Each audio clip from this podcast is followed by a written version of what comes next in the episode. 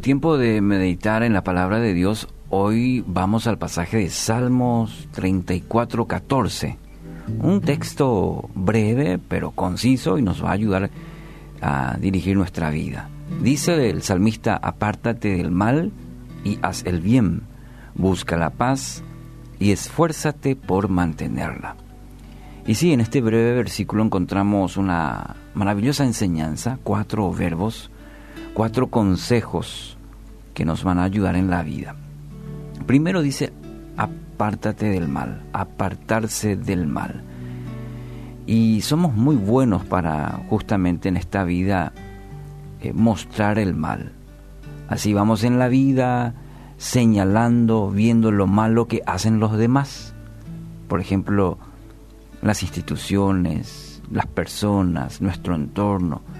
Pero la pregunta obligada es, ¿qué es lo malo que yo debo dejar? De la cual debo apartarme. Y profundizando en la palabra de Dios vamos a encontrar que lo principal es el pecado, apartarse del pecado. Y para simplificar, el significado de pecado es simplemente errar el blanco. Así lo define la palabra, errar el blanco. Y como seres humanos somos así constantemente errando, errando el blanco. Entonces necesitamos la gracia de Dios para reconocer en primer lugar lo que la palabra una y otra vez nos alienta a reconocer nuestro pecado y apartarnos del mal, como dice. Entonces, la primera recomendación, lo que encontramos en este versículo, apartarse del mal. Uno tiene que tener la suficiente eh, eh, condición, reconocer su, esa condición de su vida y apartarse. No podemos nosotros andar y solamente señalando los errores de los demás y necesitamos en tal sentido ver nuestra propia condición y reconocer que fallamos, reconocer que erramos el blanco, nuestros pecados. Segundo, dice el salmista, el siguiente paso es hacer el bien. Cuando nosotros decidimos apartarnos del mal, vivir una vida significativa, entonces estamos ahí como preparados para hacer el bien. Ya no solo señalamos lo malo, ahora somos protagonistas del cambio. Eh, y ese cambio se trabaja desde lo más sencillo, en tu vida y en la mía. Como dice una frase, hacer el bien sin mirar a quién. Entonces, mi perspectiva cambia, mi forma de encarar la vida cambia. Eh, y eso se traduce inclusive desde un pequeño detalle en la vida.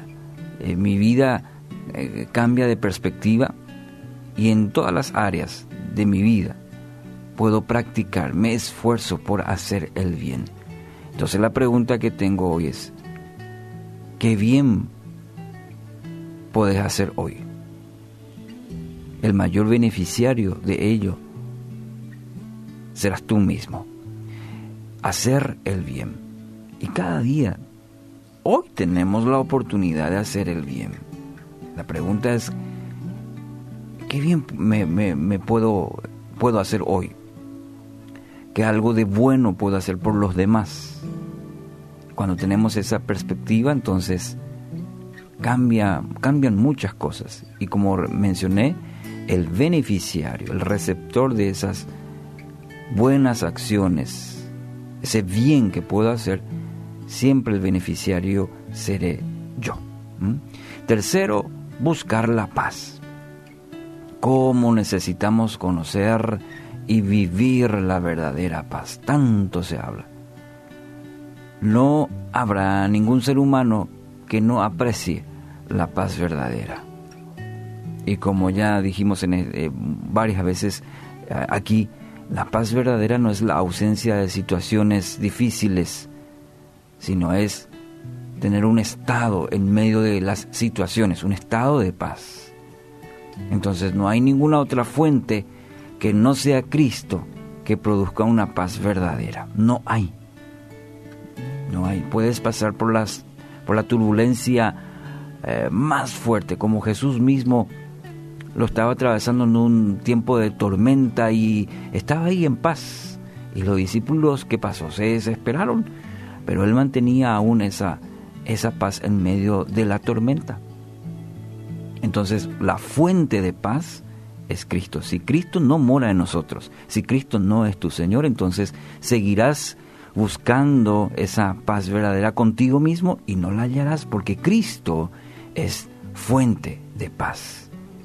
Juan 14, 27 nos dice, les dejo un regalo, paz en la mente y en el corazón. Y la paz que yo doy es un regalo que el mundo no puede dar, no puede dar. Así que no se angustien ni tengan miedo. Dios te deja un regalo, paz en la mente y en el corazón. Y cuarto y último dice, esfuércense por mantenerla. Es decir, significa que todo lo anterior que hemos eh, visto de apartarnos del mal, de hacer el bien, de buscar la paz, cuesta, requiere esfuerzo, sacrificio. ¿Por qué? Porque la vida cristiana es así, de sacrificios. Llegan a la meta los que perseveran. Santiago 1.12 dice, Dios bendice a los que soportan con paciencia las pruebas y las tentaciones, porque después de superarlas reciben la corona de vida que Dios ha prometido, ha prometido a quienes lo aman. Los que soportan, los que perseveran, entonces hay que esforzarse, hay que perseverar por mantener todo lo que hemos mencionado anteriormente. Hoy es un día de oportunidades. Hoy es día de ser hacedores de la palabra. Dios te bendiga, te dé tanto el querer como el poder para apartarte del mal, hacer el bien, buscar la paz y esforzarte por mantenerla.